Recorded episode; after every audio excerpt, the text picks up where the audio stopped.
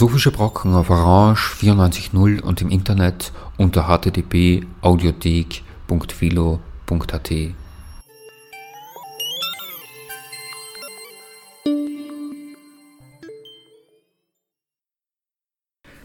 Schönen Nachmittag bei einer weiteren Folge der Sendereihe Philosophische Brocken. Für heute ist am Programm eine Sendung zum Thema Toleranz. Toleranz hat, würde ich vermuten, in der Zuhörerschaft äh, dieser Sendereihe einen positiven Beiklang. Intoleranz äh, äh, ist etwas Negatives. Das sind, sagen wir es mal ungeniert, die Bösen, die Verstockten, die Chauvinistischen, während Toleranz die weltoffenen, multikulturellen, Personen sind, äh, die in der Lage sind, äh, zu relativieren, ihre eigenen Überzeugungen auch in Frage zu stellen und flexibel zu sein im Umgang mit dem Fremden, dem anderen. Diese Sendung wird das ein wenig äh, in Frage stellen. Es wird also darum gehen, dass Toleranz Kanten hat, auch Kanten, an denen man sich schneiden kann und es wird die äh, Frage gestellt werden, äh, wie der gegenwärtige Gebrauch von Toleranz, äh, der abweicht von dem ursprünglichen Kontext, wie der einzuschätzen ist in ganz aktuellen Situationen. Und mit einer ganz aktuellen Situation meine ich als eine Anregung zum Nachdenken die Situation, die wir mit äh, Migranten, Flüchtlingen, Asylsuchenden im Moment in Europa haben. Da würde ich äh, als einen Probesatz äh, den Satz nehmen, die Zustände im Mittelmeer sind nicht mehr tolerierbar. Da kommt Toleranz in einem negativen Kontext vor, also es ist nicht mehr auszuhalten.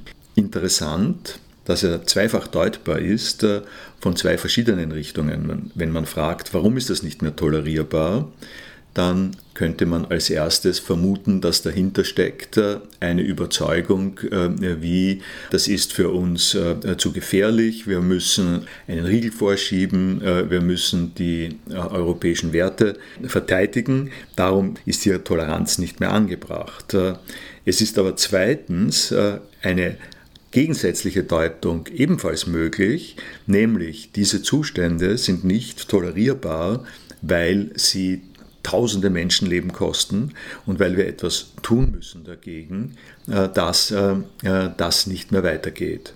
Hier ist in beiden Fällen eine Grenze vom Kompromiss, vom Wegsehen definiert, nur ist die Handlung, äh, die Handlungsweise, die damit äh, impliziert ist, eine sehr andere. Und beide Deutungen äh, operieren mit dem Wort Toleranz. Diese Sendung wird sich jetzt nicht damit beschäftigen, wie das im Einzelnen äh, im Beispielfall äh, zu diskutieren ist, äh, sondern wir werden das äh, aus einer philosophisch-historischen Weise vorbereiten, die, die Frage darauf hinrichten, was für eine begriffliche Karriere der Toleranzbegriff äh, gehabt hat, dass er dazu führt, äh, in dieser Weise zweischneidig verwendet werden zu können. Die beiden Stimmen, die hier zu Gehör gebracht äh, werden sollen, sind äh, eine US-amerikanische Theoretikerin, Wendy Brown, die einen Vortrag äh, gehalten hat über Toleranz. Es ist schon ziemlich lange her im Institut für die Wissenschaften vom Menschen. Und das zweite ist eine indische Theoretikerin, äh, Kanchana Mahadevan, die bei einem Philosophiekongress äh, in Wien ein Referat gehalten hat äh, über Kritik der Toleranz. Der Kernpunkt der beiden Ausführungen wird ein Thema sein, das nicht als erstes in den Sinn kommt, wenn man von Toleranz spricht, nämlich die Spannung äh, zwischen privat und öffentlich. Das wird äh, ein Knackpunkt äh, sein, um den es geht. Um es ganz kurz vorweggenommen zu sagen, Die Schwierigkeit im Toleranzbegriff äh, liegt darin, dass es äh, Überzeugungen gibt, die ganz eng mit äh, Personen verbunden sind. Man denkt an Religion, man denkt an Lebensweise, man denkt an viele Dinge, die die Besonderheit äh, eines Menschenlebens ausmachen. Und diese eng mit dem Selbstverständnis verbundenen Qualitäten werden in Frage gestellt äh, durch eine multidimensionale Gesellschaft, in der es ganz andere Lebensentwürfe gibt. Und die Aufforderung der Toleranz besteht nun darin, zu sagen, nimm dich nicht so ernst, äh, sieh vor, eine verständnisvolle Einstellung anderen äh, Lebensweisen gegenüber was eine Zivilgesellschaft ausmacht, andererseits aber eine Distanz, ein Abrücken, auch ein schwieriges Verhältnis äh, zum Ureigensten äh, haben kann. Wie geht das äh, zusammen? Wir werden äh, hören, dass diese Frage bei Locke, äh, bei Kant äh, und bei Foucault eine Rolle spielt und die Besinnung auf diese Problemgeschichte des Toleranzbegriffes äh, hilft äh, vielleicht äh, ein wenig Perspektive zu gewinnen für die heutige Problematik von Toleranz. Wendy Brown beginnt mit historischen Hinweisen über den Ort, an dem Toleranz in die europäische Diskussion erstmals eingegriffen hat. Das sind die Religionskriege diese Art von religiöser äh, Toleranz äh, hat äh, historisch wichtige Weichen gestellt und sie weist darauf hin, dass der Gebrauch des Wortes Toleranz sich mittlerweile bis zum heutigen Tag ausgeweitet hat. Es geht keineswegs mehr äh, nur um religiöse äh, Motive, sondern es geht um Gegenkulturen, äh, es geht um andere Lebensformen. Das äh, Wort Toleranz ist viel globaler einsetzbar äh, geworden und das zeigt etwas über die veränderten Zeitumstände. Sie weist äh, als zweites historisch orientiert darauf hin, dass äh, der Gebrauch von Toleranz äh, innerhalb der Aufklärung im europäischen Kontext untrennbar verbunden war mit einem Überlegenheitsgefühl der Gruppe im Staat, die Toleranz ausübt. Diese Gruppe wird quasi herausgefordert, beleidigt äh, durch Fremdartiges äh, und erweist sich als großmütig, äh, indem sie das auch äh, toleriert. Hier sind schon Entwicklungen angesprochen, angezeigt, die eine Problematik des äh, Toleranzbegriffes äh, erahnen lassen.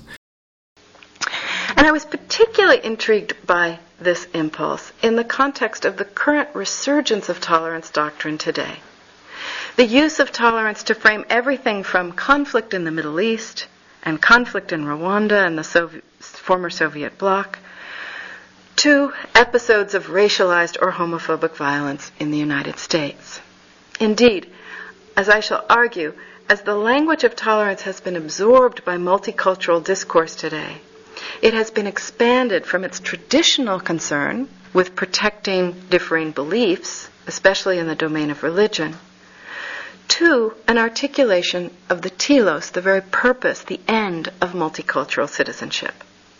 In other words, in contemporary pos- popular usage, tolerance refers to an ethos and practice of coexisting with people of various races, ethnicities, cultures, and sexual practices. Tolerance, in short, has become a generalized language of anti prejudice. And here I simply want to offer three examples from the American context. There is in the United States an organization called Teaching Tolerance. It's a project of a larger group called the Southern Poverty Law Center, and it's a it's a nonprofit foundation that hails from the American Civil Rights Movement of the 1960s. Now, teaching tolerance literature and educational materials span a wide range of conflicts, prejudice, violence, and suffering, ranging from concerns with displaced Palestinians to migrant workers to children with chronic medical conditions, to Native Americans. As I read through this material, my questions continued, when I began this project and continue to be, what's the significance of gathering such diverse causes under the sign of tolerance? What kind of political or ethical goal is tolerance? What kind of analytic frame is tolerance and intolerance? And, remembering that the name of the organization is Teaching Tolerance, in what sense is tolerance something that must or can be taught? What does it mean to treat it as something that must be taught, as it were, that is not native or natural to human beings? Second example of the ubiquitousness of tolerance discourse today and the way in which it has shifted from a discourse concerned with protecting belief and conscience to um, various kinds of um, to concern with various kinds of injury, violence, and subjugated identity. Most American schools today claim to promote tolerance as the basis for producing multicultural communities of learning. They claim to promote tolerance as a way of developing appropriate attitudes toward difference for the next generation of citizens. And as I considered the ways in which American schools use the language of tolerance to inculcate children in a certain notion of community and appropriate treatment of one another, I wondered again what this language is teaching young people about race and ethnicity. That is, what are young people learning about race and ethnicity through the language or discourse of tolerance? What are older students learning about the norms organizing so sexual desire as they learn about tolerating different sexualities? What managed diffidence or aversion to an imagined other does the language of tolerance incite or orchestrate? What kind of shroud might this language wrap around histories of racial inequality, colonial domination, heterosexual exclusions, or violence? So I begin here with a set of worries about contemporary tolerance discourse as, and I'll put it boldly now, an impoverished and impoverishing framework through which domestic, civil, and international conflicts and events were being formulated, through which identity was being understood and produced, and through which difference was being theorized and negotiated. But in addition to my general concern with what I saw as the ubiquitousness and in some ways the unthinking quality of contemporary tolerance discourse, I was also impelled in this work by a, by a set of what I can only call generic anxieties about tolerance. Obviously, it's always better to be tolerated than not if those are the choices.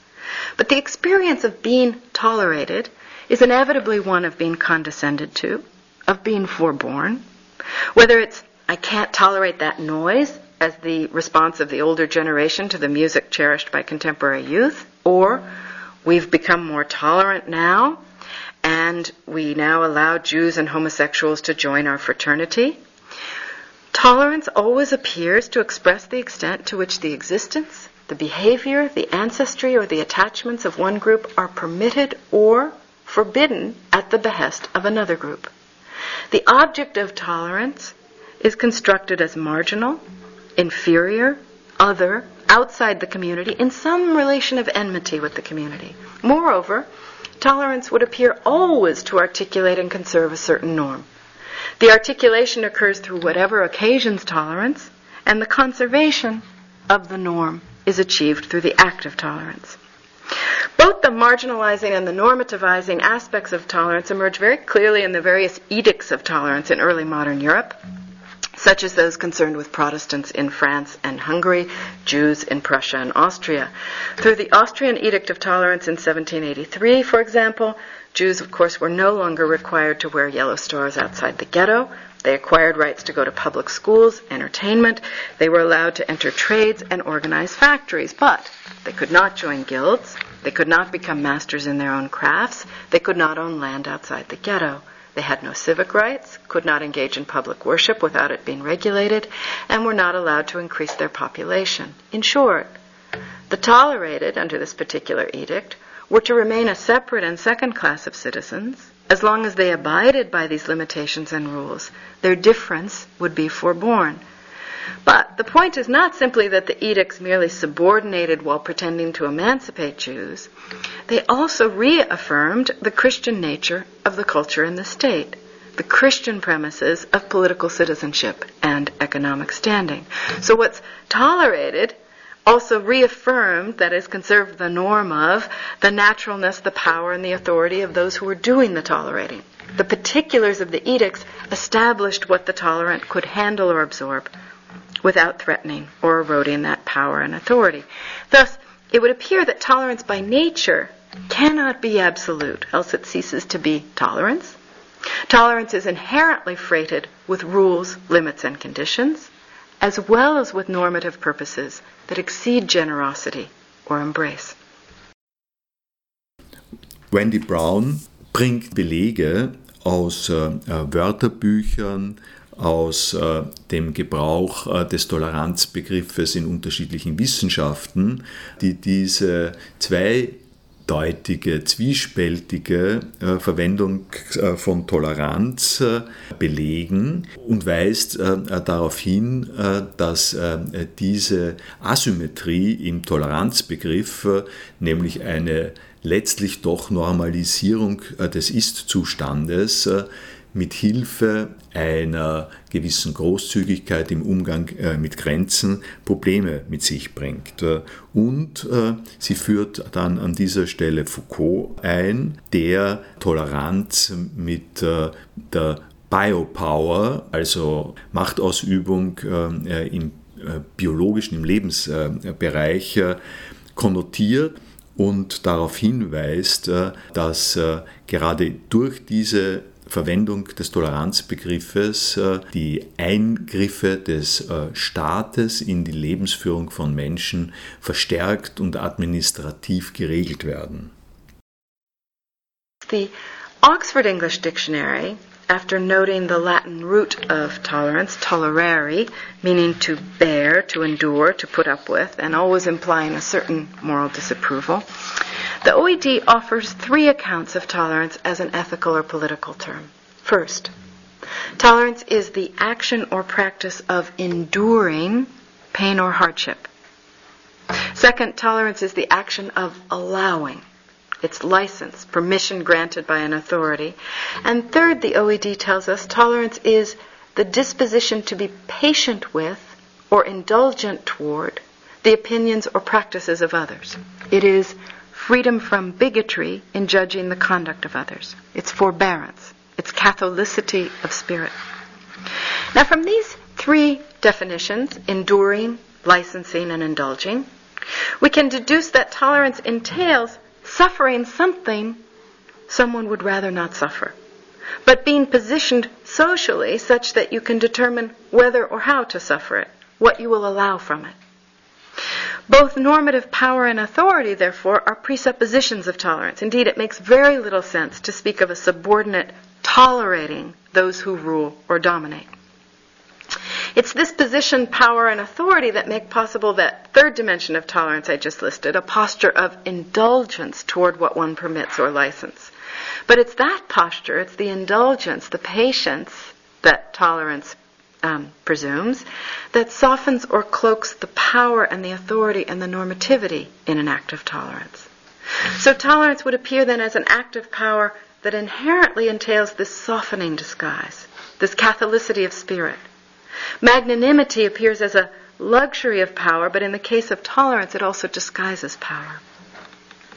Now, what the OED definitions together identify is that a tolerant posture is neither a neutral nor a respectful one. Rather, tolerance checks an attitude or condition of enmity, disdain, or contempt with a peculiar kind of overcoming. An overcoming that's enabled by a certain strength perhaps domination, perhaps cultural capital, perhaps other kinds of capital, a kind of domination that's enabled either by the fortitude to throw off the danger or the capaciousness to incorporate or license its existence. So toleration indeed appears to carry within it the domination, the permanent antagonism toward alterity, as well as the capacity for normalization that I suggested was in it on an intuitive level. Tolerance appears to be part of the formation Foucault named biopower, a peculiarly modern form of power that involves the subjugation of bodies and the control of populations through the regulation of life rather than the threat of death. Now, this dimension of tolerance appears all the more vividly if you leave generic dictionary definitions for a moment to consider the way the term's used in all kinds of technical fields. In plant physiology, drought tolerance or shade tolerance refers to the amount of deprivation that a fundamental substance, water or sun, that, that a plant can bear and still survive. In medicine, tolerance of drugs, tolerance of implanted organs, refers to a combination of handling what's foreign or strange to the body and of enduring what is patently toxic to the body. In human physiology more generally, the concept of alcohol tolerance or histamine tolerance refers to the body's capacity to absorb or metabolize what's alien or threatening to it. Statistical tolerances identify the margin of error that can be sustained by statistical truths without nullifying or falsifying them. And in engineering, mechanics, and minting, tolerance refers to the acceptable distances, the mismeasures or degrees of deviation that can be allowed, the gaps and flaws that can be borne without creating structural weaknesses or invalidation. What do all these different meanings suggest together? In every lexicon, I'm suggesting, tolerance signifies the limits on what foreign, erroneous, objectionable, or dangerous element can be allowed to cohabit with the host without destroying the host. Whether the entity at issue is truth, structural soundness, health, community, or the survival of an organism. The very invocation of tolerance in each domain indicates that something dangerous or damaging is at hand, something foreign is at issue, and the limits of tolerance tolerance are judged by how much of this damage, how much of this foreignness can be accommodated without destroying the object, the value, the claim, or the body. Tolerance, in short, is always a form of protecting the host through the setting of limits and conditions on the variations that the host can harbor. Put another way, tolerance, or in sort of Nietzschean fashion, tolerance always signals something of a digestion problem the need for a practice of management or limits on an undigestible element in what is imagined to be otherwise a homogeneous or at least structurally sound entity.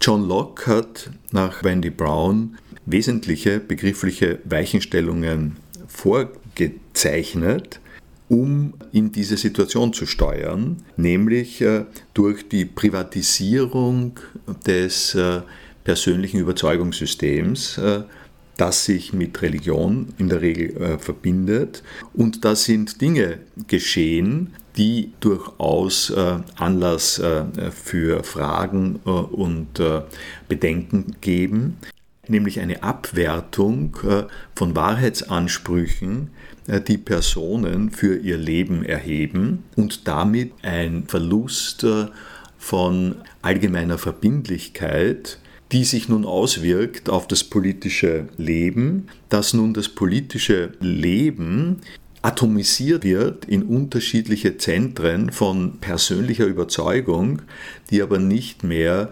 anders als administrativ äh, und machtstrategisch auf staatlicher Ebene koordiniert äh, werden können. Tolerance in modern political and religious thought, of course, has a very distinctive genealogy. It's usually considered to be inaugurated with the Renaissance Humanist Council of Toleration of Heretics in the 15th and 16th centuries.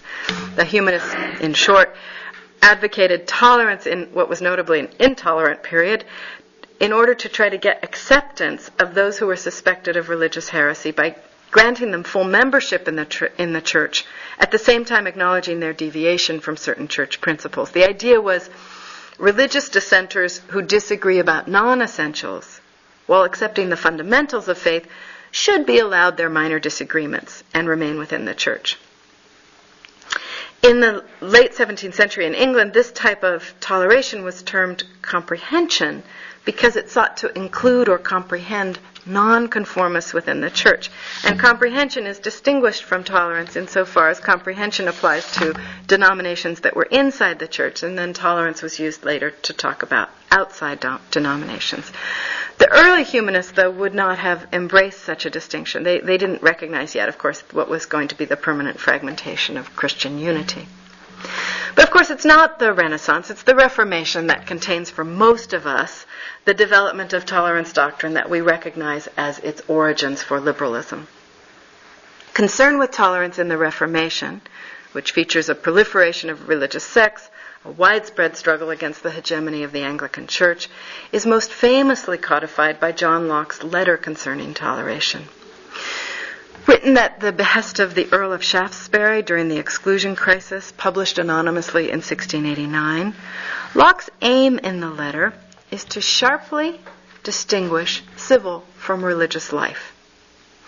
He jumbles heaven and earth together, things most remote and opposite, who mixes these two societies, Locke polemicizes, and then proceeds to specify the opposi- opposition of civil from religious spheres of activity.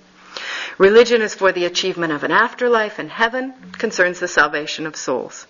Political society is for the organization of this life on earth and concerns worldly goods. Locke specifies these goods life, liberty, health, indolency of body, and possession of outward things money, land, houses, furniture, public justice, equity, etc., he says. Now, this sharp attenuation of the bearing of religion on everyday civil and political life allows Locke, in the same gesture, to privatize religious belief, to render it an individual and private rather than public and common matter. The care of every man's soul belongs to himself, Locke declares signaling the emergence of an intensely individualistic and privatistic believer, one who will become the signature, or at least the stick figure, of modernity. Now, clearly, one effect of privatizing religious belief is to reduce its truth claim, inevitably imbuing religious belief with the quality of subjective belief, the ones that indeed undergird ordinances of religious tolerance today. So Locke's formulation indicates the beginning of a paradox of modern tolerance doctrine. That which is most vital to individuals qua individuals, personal belief or conscience, is not only what's divorced from public life, but it is divorced from the standing of truth. Tolerance of diverse beliefs in a community becomes possible to the extent that those beliefs are phrased as having no public importance as being constitutive of a private individual whose private beliefs and commitments have minimal bearing on the structure and pursuits of political and social life, and as having no reference to a settled authority about truth. So, two things are simultaneously achieved by this privatization, individualization, and subjectivization of religious belief and of moral and ethical values more generally. On the one hand, civil and political power are rendered technical, material, juridical, practical. They're divested of moral, religious, or spiritual meaning and grounding. On the other hand, religion and all matters of conscience are rendered private and individual. They're divested of political or communal bearing, thus making the notion of a political ethics something of an oxymoron. Moreover, community and political life itself has to be radically reduced. It cannot have a thick fabric to it without invoking the very belief structures that must be limited and private if they are not to be mandated by authority and not to be underscored by truth with a capital T. Religious and ethical life must stay sharply bounded, minimizing their claims on community or public ways of life. At this point, I simply want to summarize the, the several tensions in tolerance doctrine that emerge from this extremely partial survey of its political genealogy and modernity. First, depositing meaning at the individual, private, non political level, and divesting the state, the, the formal site of political community, of matters of collective belief inevitably produces and effectively overbuilds local sites of truth. In other words, the formulation that tolerance produces by privatizing ethical and religious belief, by making it a subjective, local, and individual matter, that formulation fosters local communities whose truths may be radically antagonistic toward one another. The more secular, technocratic, and bureaucratic the state becomes, the more powerful is this tendency to overbuild these local sites of truth and conviction, these sites that are officially non political and must officially stay out of the orbit of politics. This tendency to, to overbuild these local sites of truth while rendering the state secular, technocratic, procedural, and bureaucratic this tendency is expressed, of course, in those persistently difficult policy issues that the secular state tries to finesse um, suicide, abortion, homosexuality, capital punishment are some of the most highly articulated in contemporary American life.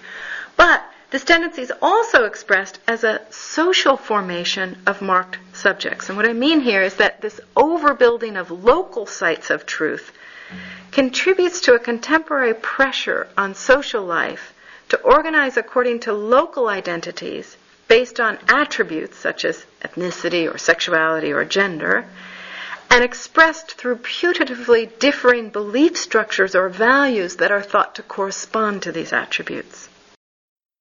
Even as tolerance doctrine produces overburdened local truths and excessively thin public or universal ones, it also produces the inevitable relativism in the domain of moral and political truths that I earlier identified as an entailment of Reformation inspired doctrines of tolerance. So this returns us to one of those paradoxes of tolerance that I already mentioned. The truth and the personhood that tolerance doctrine aims to protect is depicted in tolerance discourse as one of the deepest and most important features of human existence.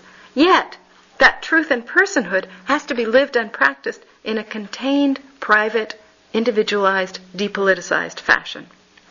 For example, there's a recent world report on freedom of religion and belief. It comes out of a UN study. It's concerned with tolerance around the world and how many people in the world in how many different places have the right to express their conscience and their religious beliefs and desires freely. And it begins with this preamble. The capacity for belief is the defining feature of human personality. Religion or belief for anyone who professes either is one of the fundamental elements in his conception of life. End quote. Yet tolerance doctrine requires that these beliefs, so fundamental, so definitive of our humanness, must not be held or acted upon as moral absolutes or sites of moral superiority in the public domain. Tolerance requires a public accord with, a respect for, beliefs and values at odds with our own beliefs and values that we may consider terribly wrong, even immoral. Thus, in its peculiarly modern formulation, tolerance requires that what's considered the constitutive element of our humanness, belief, be cultivated and practiced privately, individually, without public effect, without public life. It also requires either that we be hypocritical in our respect for others, pretending to affirm what we actually consider wrong or heretical or dangerous, or that in public at least we be radical relativists, maintaining that our own beliefs have no more inherent value or credence than those of others.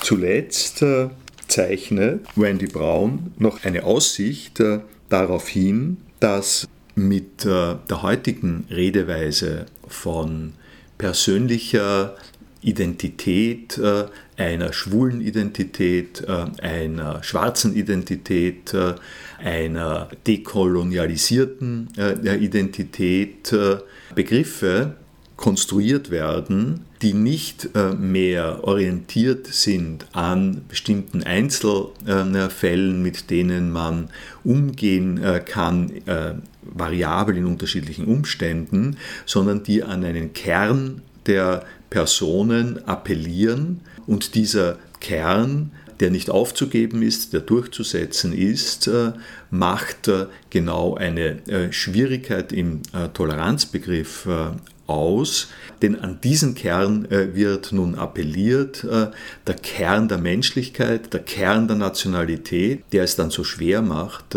politische Auseinandersetzungen in einer zivilen, man könnte sagen, abgerüsteten Form äh, zu führen. Peculiar formation of identity and difference in recent decades that I think has added a new fillip to these already troubling tensions between community and truth, public life and belief, local enmity, and universal tolerance. And it's to that formation that I now want to turn. One contribution that Michel Foucault has made to understanding contemporary political life pertains to his tracing of the formation and regulation of the modern subject through a discursive equation of certain beliefs and practices with a putatively essential or inner truth of a given subject. Foucault understands this kind of subject formation, which put briefly would be one in which behaviors or beliefs are imagined to be traceable to an inner hidden truth in the human being. And those truths and those behaviors and belief in turn are regulated by the sciences of behavior and belief. He understands that kind of subject formation as a, as a means of ordering and classifying and regulating individuals in the age of mass society.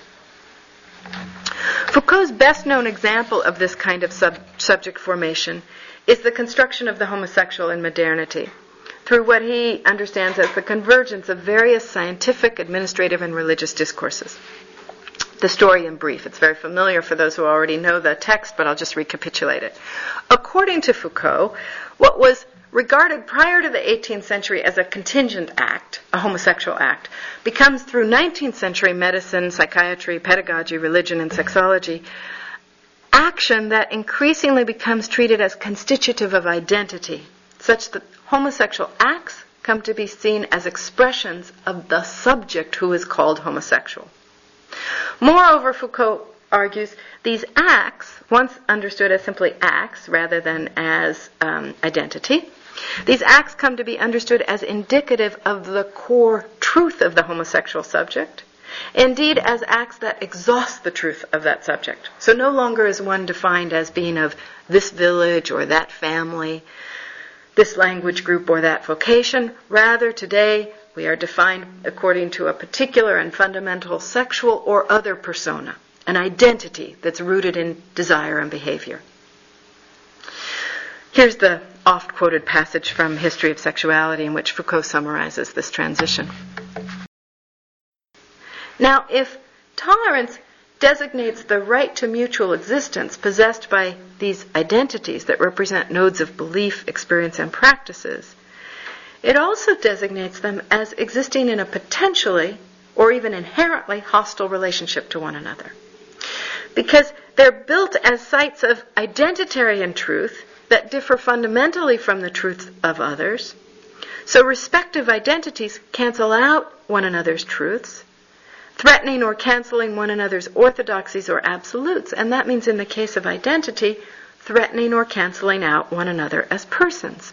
In other words, the enmity or cancellation that tolerance discourse, when it's applied to contemporary subjects as Foucault describes them, Enmity or cancellation among individuals is not simply at the level of belief, this one's a Protestant, this one's a Catholic, or experience, this one spent her whole life in Italian education system, this one went off to the colonies as a child.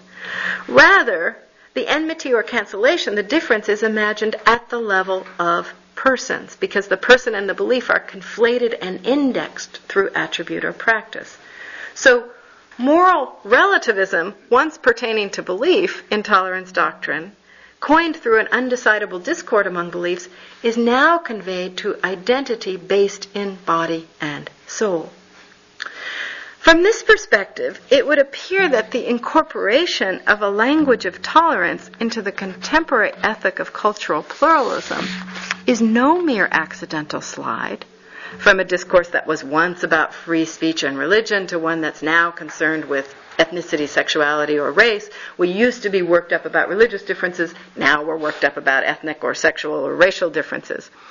Rather, this incorporation of tolerance doctrine into a contemporary ethos of cultural pluralism appears to express a historical formation in which subjects today are identified with or reduced to certain attributes or practices, which in turn are held to be generative of certain beliefs and consciousness. So these beliefs and this consciousness are presumed to issue from the soul or inner truth of the person, and in this peculiarly modern discourse of subjects, opinions, belief, and practices are cast not as matters of conscience, not as matters of education, not as matters of revelation, but as the material of the person of which attributes, racial, sexual, or gendered, may be an index. Hence the notion, for example, of black consciousness or queer sensibility, in which one's race or sexuality is considered to generate the consciousness, the beliefs, the practices, the difference that has to be protected or tolerated. Now, this formulation of persons and of what tolerance is protecting stands in significant contrast to the notion that beliefs are personal, individually derived, or contingent. The expression of our fundamental humanness as our agentic individuality. In its place, I'm suggesting, this other order of subject formation expresses our humanness as cultural, ethnic, or sexual being, not as choosing, thinking, free individuals. Kanchana Mahadevan greift äh, das Problem der Toleranz auf in einem Vergleich äh, zwischen dem, was Michel Foucault in seinen Kommentaren zu Kants äh, Was ist Aufklärung angeboten hat und einem indischen Soziologen, Theoretiker Partha Chatterjee, der sich auf Michel Foucault stützt, gleichzeitig aber eine Perspektive in die Diskussion einbringt, die nicht von der europäischen Aufklärung und dem dann anschließenden europäischen Imperialismus und Kolonialismus geprägt ist, sondern die indische Erfahrung aufgreift. Kant nach Foucault legt Wert auf den Unterschied zwischen einem äh, privaten und einem öffentlichen Gebrauch äh, der Vernunft, wobei die Bedeutung, die Kant diesen beiden Termini zuerkennt, äh, ein wenig äh, unintuitiv ist. Äh, der öffentliche Gebrauch der Vernunft ist das, was, sagt er, Wissenschaftler, freie Menschen, vernunftgeleitet sagen können, während der private Gebrauch der Vernunft sich hauptsächlich bezieht auf ihre Rolle in einzelnen Berufen, in einzelnen Entscheidungssituationen. Und äh, was man dahinter äh, vermuten kann, äh, ist äh, Kants äh, Unterscheidung äh, zwischen Maximen, die für alle Menschen gleich gültig sind, und dann andererseits Handlungsanleitungen in Einzelfällen. Bei Kant ist es nun anders als bei Locke so, dass im Idealfall diese beiden Begriffe äh, harmonieren, dass nämlich, wenn die Gesetzgebung äh, so gestaltet ist, dass sie den öffentlichen allgemeinen Bedingungen entspricht, äh, auch der private Gebrauch, wie immer er im Einzelnen ausfällt, damit in Verbindung gebracht werden kann und ähm, harmonisiert. Das ist nun eine Vorstellung, die mit Blick auf Pater Chatterjee äh, und die historischen Ungleichheiten und Ausbeutungsverhältnisse, die es äh, in der Kolonialgeschichte gibt, äh, nicht leicht aufrecht zu erhalten ist. Und Kanchana Mahadevan expliziert die entsprechenden Unterschiede und weist zuletzt darauf hin, dass eine äh, Unterscheidung äh, darin äh, besteht, dass die Lokalisierung in Kolonien eine Tätigkeit, eine politische Tätigkeit ist, die sich mit einem universalistischen Ansatz, der verdeckt mit euroamerikanischen Konzeptionen arbeitet, nicht verträglich ist. Now, uh, Kant, uh, Foucault says, is very important because of posing this question in the context of popular journalism, right? Because this question, what is enlightenment, was a question that was posed by a periodical, the Berlinische Monatsschrift in 1784, and it was answered by Kant in the form of a short essay. And Foucault says that prior to him, Moses Mendelssohn also answered this question. So, in, in that sense, we see a certain coming together together of a pluralism here, you know, of a Jewish legacy and a German legacy that come that is held together in responding to the same question. And uh, secondly, it is a question about the present. And uh, given that he takes the present very seriously and he takes a stock of the present moment, this is the first time he says that a philosopher is looking at the contemporary. And no modern philosopher has looked at the contemporary prior to Kant's uh, or even after, in none of the big masters of modernity, at least, like Hegel or um, Marx. You know, Husserl, I think, in a way, looks at the um, uh, current um, uh, contemporary crisis of European modernity through the sciences, you know, in his own way. But that's another story. At least within the context of the canon, this has not been done. Now, he also separates Kant's um, account of enlightenment from humanism. And this is where I think that he differs from his earlier interpretation of Kant, which, in the order of things, he says that that is very anthropocentric Kant, who has given us the man, you know, as the center of social sciences. Now, in his later reading, he says that uh, this is not humanism at all because what Kant is doing in what is enlightenment can be spoken of as a kind of a way of life, as an attitude, or uh, following the Greeks, an ethos that he's trying to communicate to us through his question you know because he does not articulate the answer to the question in a positive way what is enlightenment consists in the attitude of thinking and it represents for Kant Foucault says, whatever I'm saying about Kant is through the lens of Foucault. So it is um, um, mediated, you know, when I'm referring to Kant through the reading of Foucault right now. So uh, when uh, Kant uh, speaks about the Enlightenment, he speaks about, uh, Foucault says, a limit attitude where you reflect on your own limits upon what you can do, how far you can go, and how far you can't. Now, the present for Kant is a very liberating moment because it saves us from the dogmatism of the past. So, in that sense, it is, uh, uh, as Foucault puts it, an exit or an Ausgang. You know? And um, here in this, um, uh, uh, in concentrating on an exit, what um, um, uh, Kant is doing is he's trying to look at, says Foucault, the historical, the contingent, the arbitrary, it, he is also looking at that which is experimental and he is also opening up the space for local and partial inquiries and a historical ontology of ourselves. So all of this is happening, you know.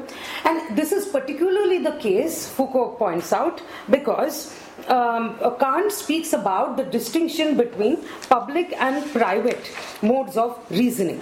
So, the public mode of reasoning is a mode of reasoning where we can think for ourselves uh, in a mature way without following the orders of others. That is public reason. And the private mode of reasoning is a mode of reasoning where we don't really think for ourselves, where we obey orders. Now, according to Kant, we can reconcile the public and the private modes of reasoning provided the private mode of reasoning is ultimately derived from the public mode of reasoning. So, as a member of an institution, if all the laws are derived from a kind of a free debate and so forth, he points out to Frederick II a kind of a pact, as Foucault says, that uh, let the laws be determined by uh, people's freedom and then you will get perfect obedience. So, in that sense, the two could go hand in hand you know how do we oppose disciplinary power you know that is constantly giving us the rules and uh, forcing us into that private mode of reason where we obey orders all the time?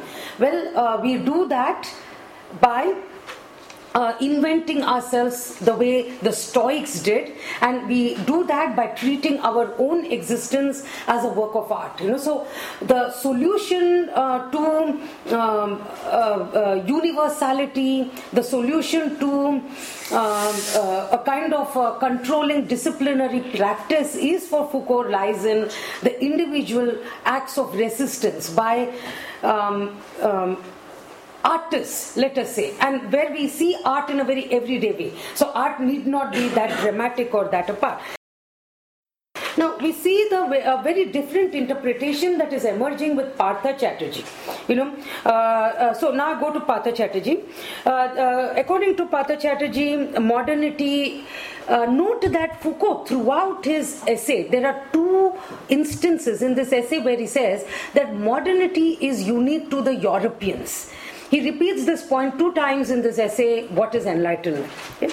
And here we have Partha Chatterjee, who comes along and he says in that another uh, essay of his called Our Modernity, he says that the modernity of the West, uh, of the European world, has been um, very problematic. Um, um, aspect from the point of view of those from the non-Western societies, and here I'm mentioning India for a, a simple reason that one can't talk about all um, all uh, cultures at the same time. So he says that in the Indian context, our modernity is the modernity of the once colonized. So Indians have been colonized once, and this modernity has come to India in a very violent form in the form of a lot of repression. And yet, at the same time, Indians saw this modernity uh, as also liberating. But then uh, it is not it is uh, got to be a liberation from the present unlike foucault uh, uh unlike kant you know for, for kant um, um, uh, modernity is um, liberation from the past and an affirmation of the present. Whereas for Partha Chatterjee says that against Kant's whole idea in what is enlightenment from the Indian point of view, what we need is a liberation from the present because we are under the tutelage of a European way of doing things, a European way of life. So obviously we need to affirm our own unique modernity the biggest difference between them is of course that uh, Foucault does not go outside Europe to uh, look at disciplinary practices and the impact that they have had on uh, civilizations outside Europe, whereas that is precisely what uh, Partha Chatterjee does, that he looks at how colonization is the direct outcome of modern uh, scientific rationality and how uh, basically uh, even resistance to that colonization with nationalism is implicated in that very same modernity community. And um, um, uh, the question now is, um, uh, uh, you know, Foucault then um, is not as um, radical as uh, Chatterjee is clearly. Uh, Chatterjee is more radical because he probes more deeply into hierarchy and particularly the hierarchy between cultures, which Foucault fails to do.